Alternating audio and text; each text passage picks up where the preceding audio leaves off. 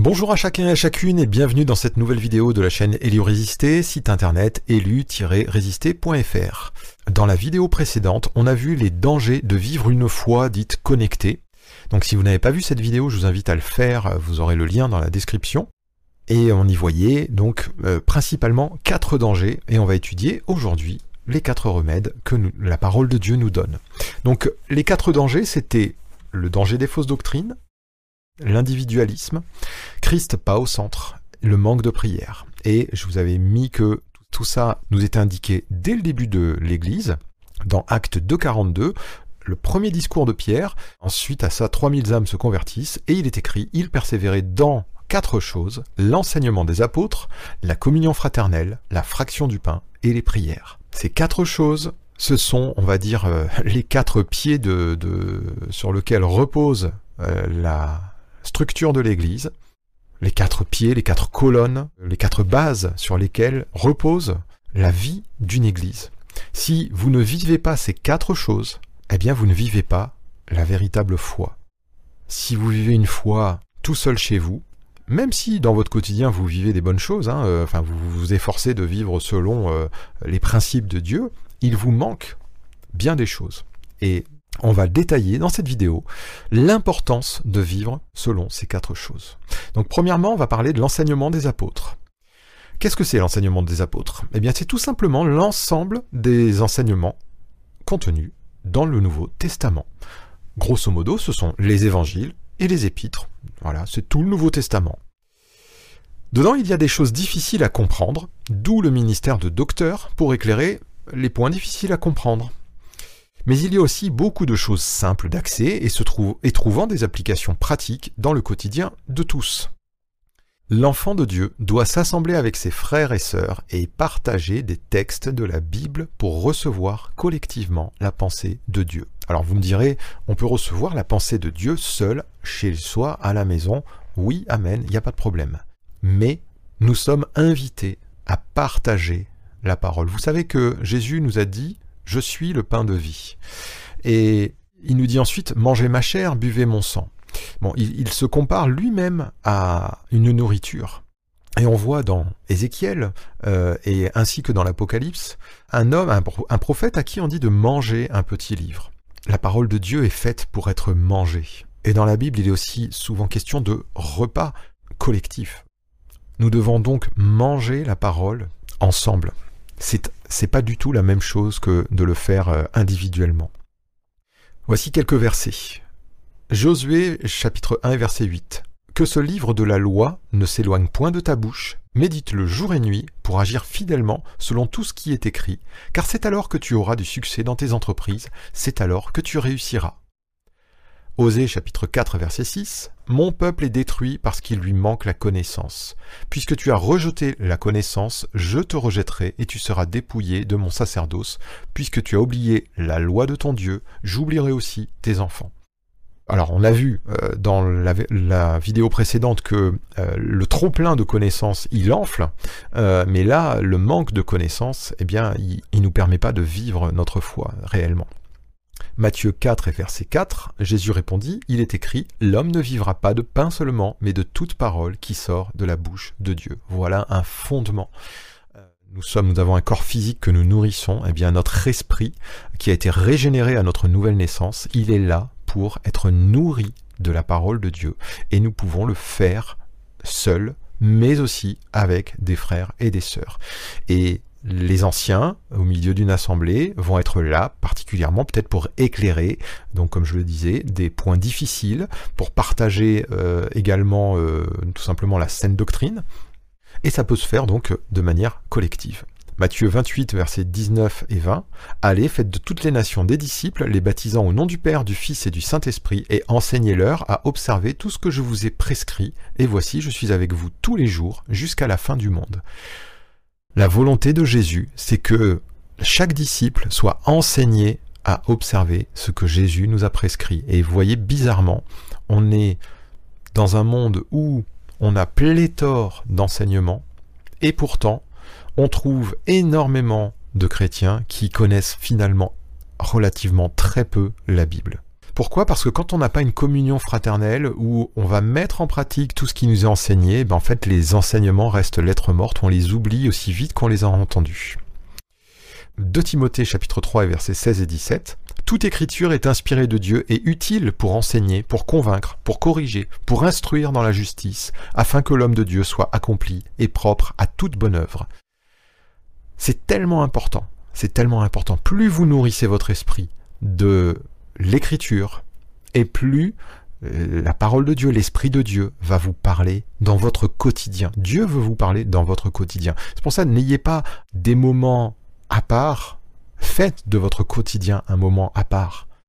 Vous pouvez avoir des habitudes, hein, bien sûr, le matin, le soir, je prends mon petit moment avec Dieu, mais prenez aussi l'habitude de, je sais pas, au travail, à une pause, tiens, hop, je vais euh, me lire un petit verset, un petit chapitre. Un chapitre, souvent, c'est cinq minutes de lecture, hein, pas plus. Hein. Euh, dans, mon transport en commun, euh, voilà, je fais une petite pause à midi, je lis un petit peu. Votre quotidien, il doit être rempli de la lecture de la Bible. C'est tellement bon et ça nourrira tellement votre esprit. Et vous connaîtrez et vous vivrez par ces choses.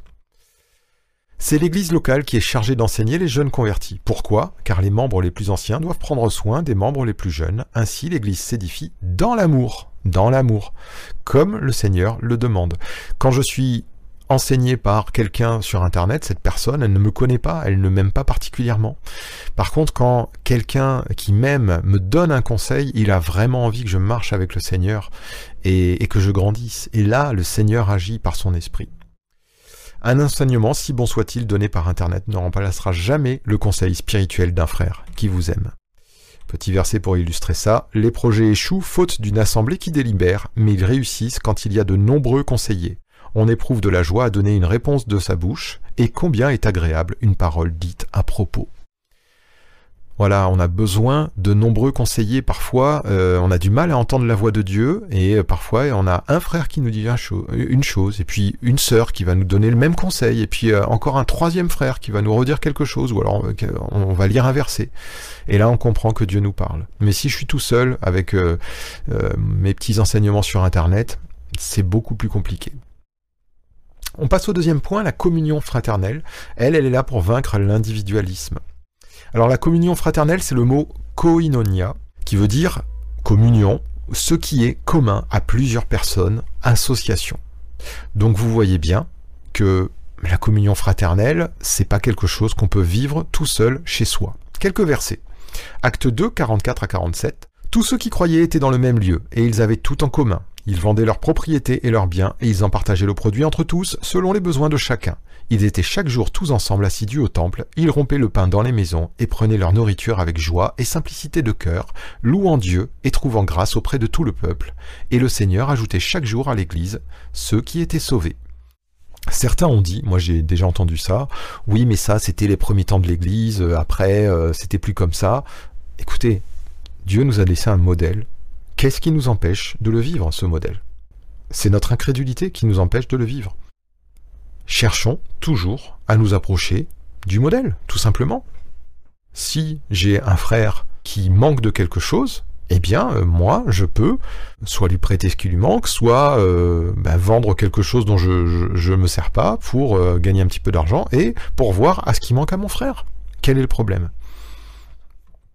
Verset suivant, acte 2, acte 4, verset 32.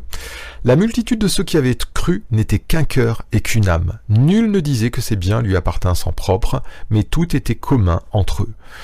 Ça, franchement, ça, combien on devrait le vivre. La multitude de ceux qui avaient cru n'était qu'un cœur et qu'une âme et l'église puissante de Jérusalem, hein, je parle de la puissance de l'esprit qui était manifestée au milieu de cette église, eh bien tout le monde court après. Oui, mais il n'avait qu'un cœur et qu'une âme. Eh bien recherchons ces choses, tout simplement. Recherchons-les concrètement. Romains 12, verset 15. Réjouissez-vous avec ceux qui se réjouissent, pleurez avec ceux qui pleurent. Comment je peux vivre ça derrière mon écran? C'est pas possible. Je dois connaître, euh, j'ai envie de dire physiquement, mes frères et sœurs intimement, mes frères et sœurs. Galates 6.2, portez les fardeaux les, uns des autres et vous accomplirez ainsi la loi de Christ.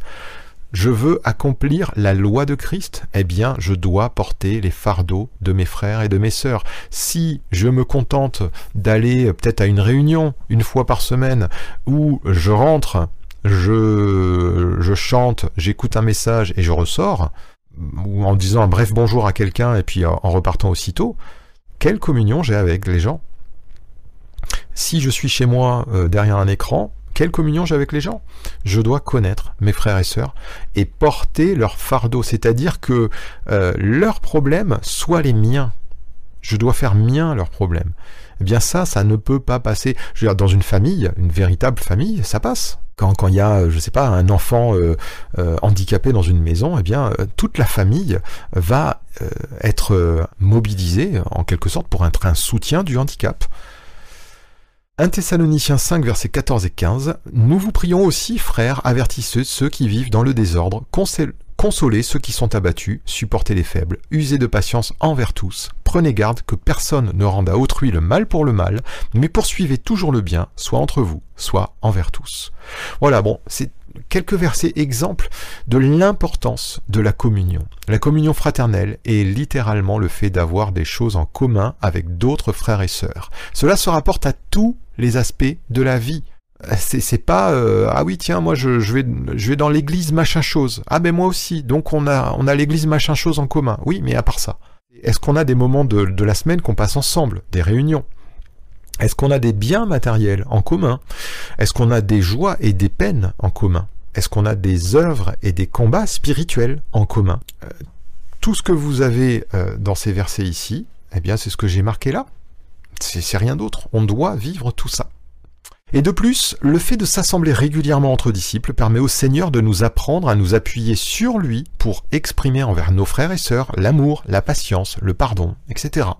C'est la mise en pratique de l'enseignement des apôtres. La communion fraternelle est donc essentielle à notre vie de foi. Jésus nous enseigne à pardonner. Eh bien, mon frère, ma sœur, qui m'a offensé, qui m'a dit un mot de travers, qui m'a qui m'a fait quelque chose que j'ai pas aimé, je dois lui pardonner. Je dois apprendre à lui pardonner et pour ça, ben, je vais peut-être m'appuyer sur le Seigneur. Seigneur, tu vois, moi j'arrive pas. Cette personne, elle m'a fait tellement de mal, euh, je peux pas lui pardonner, mais Seigneur, aide-moi. Ça, c'est une personne qui crée à Dieu et qui prend son secours et son appui sur Dieu. Mais si je fuis mes frères et sœurs, et je reste chez moi pour éviter qu'on me fasse du mal, parce que ben, mes frères et sœurs m'ont blessé, bon ben oui c'est bien, je me protège, et parfois ça peut se comprendre, mais je ne dois pas rester dans cette situation. Je dois à un moment ou un autre revenir pour aimer mes frères et sœurs en leur pardonnant. Bon voilà, j'insiste pas là-dessus. Troisième point, la fraction du pain. Ça combat le fait de ne pas avoir Christ au centre. Alors là, c'est vraiment, vraiment, vraiment très important. Vous me direz, prendre la Sainte Seine, euh, euh, rompre le pain, bon, c'est un, élément, c'est une chose importante, mais euh, quel rapport avec Christ au centre?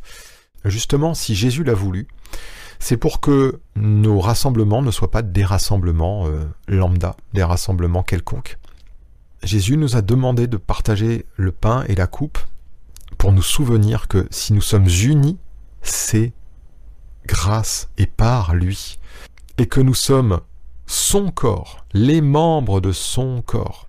Jean chapitre 6 verset 51 Je suis le pain vivant qui est descendu du ciel. Si quelqu'un mange de ce pain, il vivra éternellement. Et le pain que je donnerai, c'est ma chair, que je donnerai pour la vie du monde. Au verset 54 plus loin, il dit, Celui qui mange ma chair et qui boit mon sang a la vie éternelle, et le je le ressusciterai au dernier jour. Et verset 56, il dit, Celui qui mange ma chair et qui boit mon sang demeure en moi, et je demeure en lui. Donc vous voyez l'importance, l'importance à nous rappeler ces choses en prenant le pain et la coupe alors bien sûr, c'est pas en prenant du pain et du vin que nous avons la vie éternelle, c'est en ayant foi dans l'œuvre de Christ. Et si j'ai foi dans l'œuvre de Christ, eh bien je vais faire ce qu'il désire, c'est-à-dire me souvenir de son sacrifice sur la croix, de son corps meurtri, de son sang versé. Jean au chapitre 15 et au verset 5 nous dit ceci, Je suis le cep, c'est toujours Jésus qui parle, vous êtes les sarments. Celui qui demeure en moi et en qui je demeure porte beaucoup de fruits, car sans moi, vous ne pouvez rien faire. Alors pourquoi je vous ai mis ce verset? Parce que juste ici, on a dit, celui qui mange ma chair et qui boit mon sang demeure en moi et je demeure en lui. Celui qui demeure en moi et en qui je demeure. Vous voyez, il nous montre l'importance non pas de manger du pain et de boire du vin, c'est pas ça, bien entendu, mais c'est de demeurer en lui. Et demeurer en lui, ça passe par l'obéissance à ce qu'il nous a dit. Euh, il va dire un petit peu plus loin dans Jean 15 que c'est sa parole, ces paroles qui doivent demeurer en nous.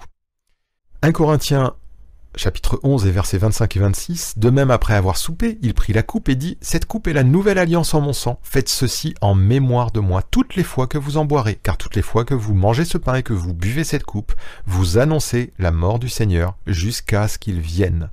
Donc là, on voit que prendre la Sainte Seine, c'est un moyen de se remémorer le sacrifice de Christ, comme on l'a dit, et également d'annoncer sa mort jusqu'à ce qu'il vienne. Donc, d'attendre son retour. C'est ce que Dieu a voulu que nous fassions, nous rappeler que nous participons à une même table, à un même pain et une même coupe, avec une espérance de son retour. Et non seulement son retour, mais ça prophétise aussi, ça je vous ai pas mis les versets, mais ça prophétise aussi le repas des noces de l'agneau, le futur repas des rachetés dans le ciel. Jésus dit quand il institue la Sainte Seine, eh bien que je, ne boirai plus du fruit de la vigne jusqu'au jour où j'en boirai avec vous dans le royaume de mon Père. Donc il y a une invitation de tous à ce repas des noces de l'agneau, hein, dans Apocalypse 19 également, il y a un ange qui dit à Jean, heureux ceux qui sont appelés au festin des noces de l'agneau, et il rajoute que ce sont les véritables paroles de Dieu. Donc il y a aussi cette dimension au travers de ce repas, il y a aussi cette euh, préfiguration du repas des noces de l'agneau. Et enfin, là j'ai oublié de vous mettre, euh, c'est les actes des apôtres, et c'est le vers, chapitre 2 et versets 44 à 47 que je vous ai déjà lu. Tous ceux qui croyaient étaient dans le même lieu, ils avaient tout en commun, ils vendaient leurs propriétés et leurs biens, et ils en partageaient le produit entre tous selon les besoins de chacun. Ils étaient chaque jour ensemble assidus au temple, ils rompaient le pain dans les maisons et prenaient leur nourriture avec joie et simplicité de cœur, louant Dieu et trouvant grâce auprès de tout le peuple. Et le Seigneur ajoutait chaque jour à l'Église ceux qui étaient sauvés. Voilà, c'est quelque chose que les premiers disciples faisaient, nous sommes invités à le faire également. Rompre le pain ensemble et partager la coupe est un acte spirituel fondamental pour nous rappeler continuellement que le centre de nos réunions, c'est Christ lui-même. Au travers de cet acte, Dieu rappelle à nos cœurs les choses suivantes. 1. Jésus est mort pour nos péchés. 2. Il nous a délivrés de la puissance du péché et nous amène dans une nouvelle alliance avec le Père. Hein, c'est ce que vous voyez euh, ici là. 3. Il nous invite à partager sa vie hein, entre tous. 4. Il nous invite à nous aimer les uns les autres comme il nous a aimés. Vous le lirez ça dans Jean 15.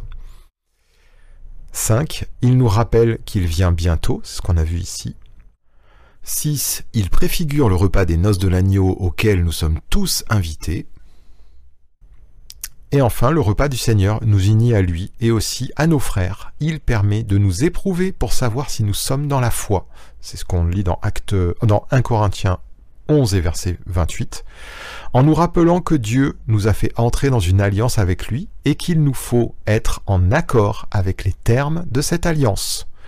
Qu'est-ce que c'est être en accord? Eh bien, c'est le pardon, l'amour, euh, l'entraide, etc si je ferme mes entrailles, c'est-à-dire si je, ne m'inquiète pas du sort de mon frère et de ma sœur, je ne suis pas en accord avec l'alliance de Dieu. Si je ne suis pas dans le pardon avec un frère et une sœur, je ne suis pas dans les conditions de l'alliance de Dieu. Dieu ne fait rien sans alliance. Et Jésus a commencé par nous dire ça. Hein. Il nous dit, euh, quand tu présentes ton offrande devant Dieu et que tu te souviennes que ton frère a quelque chose contre toi, eh bien, laisse là ton offrande et va te réconcilier premièrement avec ton frère. Voyez l'importance de prendre ce repas du Seigneur. Eh bien, ça nous permet de nous rappeler toutes ces choses. Toutes ces choses qui sont fondamentales. Quatrième point, la prière. Eh bien, ça, c'est évidemment pour contrer le manque de prière. Et on va voir que la prière est tellement essentielle. Je vous lis les versets. Marc, chapitre 1, verset 35. Vers le matin, pendant qu'il faisait encore très sombre, il, alors c'est Jésus qui parle, il se leva et sortit pour aller dans un lieu désert où il pria. Donc Jésus se levait tôt, hein, avant le lever du soleil, pour aller prier. Luc 11, verset 2, il leur dit, Quand vous priez, dites, Père, que ton nom soit sanctifié, que ton règne vienne, etc. Matthieu 26, verset 41. Veillez et priez afin que vous ne tombiez pas dans la tentation. L'esprit est bien disposé, mais la chair est faible. Acte 4, verset 31. Quand ils eurent prié, le lieu où ils étaient assemblés trembla. Ils furent tous remplis du Saint-Esprit, et ils annonçaient la parole de Dieu avec assurance. Acte 12, verset 5. Pierre donc était gardé dans la prison, et l'Église ne cessait d'adresser pour lui des prières à Dieu. 1 Thessaloniciens 5, verset 17. Priez sans cesse. Éphésiens 6, 18. Faites en tout temps par l'Esprit toutes sortes de prières et de supplications. Veillez à cela avec une entière persévérance et priez pour tous les saints. Marc 11, verset 24. C'est pourquoi je vous dis, tout ce que vous demanderez en priant, croyez que vous l'avez reçu et vous le verrez s'accomplir. Et enfin, Jacques chapitre 5 et verset 16, la prière fervente du juste a une grande efficace. Tous ces versets nous montrent il y en a peut-être d'autres encore, hein. moi c'est ceux que j'ai relevés, mais il nous montre des aspects de la prière et combien c'est important. Combien c'est important. La prière est à notre esprit ce que la respiration est à notre corps. En d'autres termes, la prière est vitale pour notre vie spirituelle. Si vous vous contentez d'écouter des messages sur Internet, de lire des choses et, d'autres qui nous parlent de Jésus, je dis pas que c'est pas bien, bien entendu que c'est bien, mais si vous vous contentez de ça, vous n'avez pas la vie que Dieu a voulu pour vous. La vie que Dieu veut pour nous, c'est une vie de prière. Et là, on en a plein d'aspects. Si Jésus, notre Seigneur et Maître, passait beaucoup de temps en prière, nous ne pouvons pas en faire l'économie, quitte à traiter durement notre corps, se lever tôt, jeûner, etc. Hein, le jeûne, on voit que, je ne l'ai pas mis là, mais le jeûne est souvent associé à la prière, hein, bien, entendu. Euh, Jésus se levait tôt pour prier. Alors, on n'est peut-être pas forcément obligé de se lever, des fois nous, on est plutôt couche-tard. Eh bien oui, très bien, si tu te couches tard mais que tu es plus en forme le, soir, prie le soir, pas de problème. Mais prie. La prière permet la communion de notre esprit à l'esprit de Dieu. Nous sommes alors fortifiés dans la foi et dans sa parole. Je peux entendre les meilleurs messages du monde, seul le Saint-Esprit les mettra au fond de mon cœur. Seul le Saint-Esprit. Et le Saint-Esprit, il répond à mes prières. Si je ne prie pas, il ne va pas véritablement pouvoir agir. Mais si je le supplie de me donner la pensée de Christ, de mettre ce que je viens d'entendre dans un enseignement peut-être au fond de mon cœur, eh bien il va le faire. En entretenant notre communion au Seigneur, il tiendra également notre esprit en alerte sur les multiples séductions de notre temps. Bon, ça c'est le Saint-Esprit, et c'est par la prière qu'il va le faire. Il y a beaucoup de séductions dans ma vie moderne, j'ai énormément de séductions. Ce que me dit le texte écrit de la Bible, c'était ce que vivaient les hommes il y a 2000 ans. Moi, je vis plus il y a 2000 ans. J'ai euh, d'autres choses qui peuvent être des, des séductions qui sont pas écrites dans la Bible. Euh, la télévision, euh, la Bible nous parle pas de la télévision, la Bible nous parle pas de la musique enregistrée qu'on écoute euh, si facilement de nos jours, la Bible nous parle pas de des séries télé, voilà ce genre de choses. La Bible nous parle pas de la cigarette, il y a plein de sujets que dont nous parle pas la Bible. La Bible nous parle pas des discours politiques, la Bible nous parle pas des idées qui, qui sont véhiculées, notamment sur les réseaux sociaux. Eh bien toutes ces choses.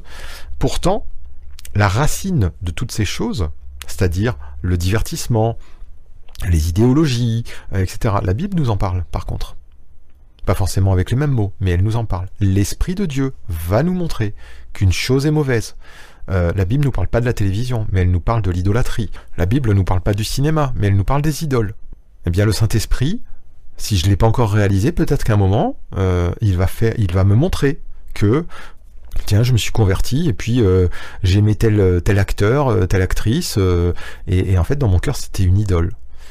Le Saint-Esprit va faire le lien entre ces choses, mais il va le faire notamment au travers de la prière. La prière nous permet aussi de combattre et de vaincre les choses matérielles ou spirituelles qui s'opposent à notre foi. Prier en groupe et partager ces combats nous encourage, nous exhorte et nous fortifie. Dans, je l'ai, lu ici, là, dans Acte 12, et verset 5, là, Pierre, il était gardé dans la prison. Qu'est-ce qui s'était passé au début de, du chapitre? On lit que euh, Jacques a été tué par l'épée. On a fait mourir un homme de Dieu. Et, puis euh, on a, Hérode on a, on a arrêté un deuxième. Alors là, ils, ils ont peut-être pas prié pour le premier, mais alors le deuxième, ils se sont dit mince, il se fait arrêter là, il faut qu'on fasse quelque chose. Donc ils se sont mis à prier. Et là, Dieu envoie un ange, et Pierre est libéré. Et Hérode est dans la confusion. Eh bien ça, c'est la puissance de la prière en groupe. Là où deux ou trois sont assemblés, je suis au milieu d'eux. Et si deux ou trois s'accordent pour demander une chose, elle leur sera accordée. Voilà ce que nous dit le Seigneur. Et là, ils étaient plus que deux ou trois, hein, probablement. Et ils ont veillé et ils ont attendu la promesse de Dieu jusqu'à ce qu'elle arrive. Et même ils ont été surpris qu'elle arrive. Si la grâce et la puissance de Dieu sont saisies par le moyen de la foi, eh bien la prière est l'instrument qui met en œuvre cette foi. Autrement dit, ma foi elle n'est véritablement mise en œuvre que par des prières. Alors petite précision, ce que je vous partage dans ces deux dernières vidéos, euh, ce n'est pas un savoir théorique. Ce sont des choses que personnellement je vis depuis de nombreuses années, en m'assemblant avec des frères et des sœurs dans les maisons, en vivant une véritable communion fraternelle. Et dans la région dans laquelle je vis, je connais également, et le, Seigneur a fait des connexions entre d'autres groupes de maisons qui se réunissent dans les mêmes conditions. Alors ce n'est pas une invitation à rester chez soi derrière un écran, ce n'est pas non plus une invitation à quitter des assemblées plus importantes avec des fédérations ou je ne sais quoi. C'est pas ce que je veux vous dire, c'est je veux vous dire que si vous désirez vivre les choses qui sont écrites dans la parole que Dieu nous a données comme modèle, si vous le souhaitez, ça va peut-être pas forcément se faire tout de suite automatiquement, mais le Seigneur vous donnera de les vivre. Dès l'instant où vous souhaitez faire sa volonté et vous approcher, vous rapprocher du modèle qu'il a voulu pour nous, eh bien, les choses vont se mettre en place dans vos vies. Voilà.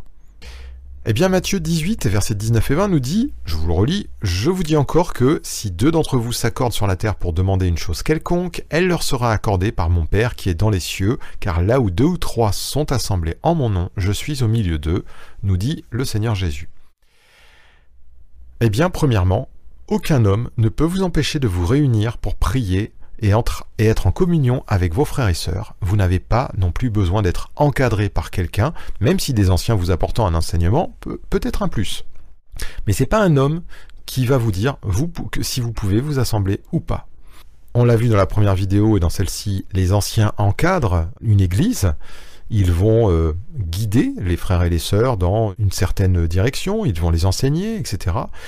Mais vous êtes deux, trois, eh bien écoutez, vous pouvez vous assembler, il n'y a aucun problème, pour prier, pour lire la Bible.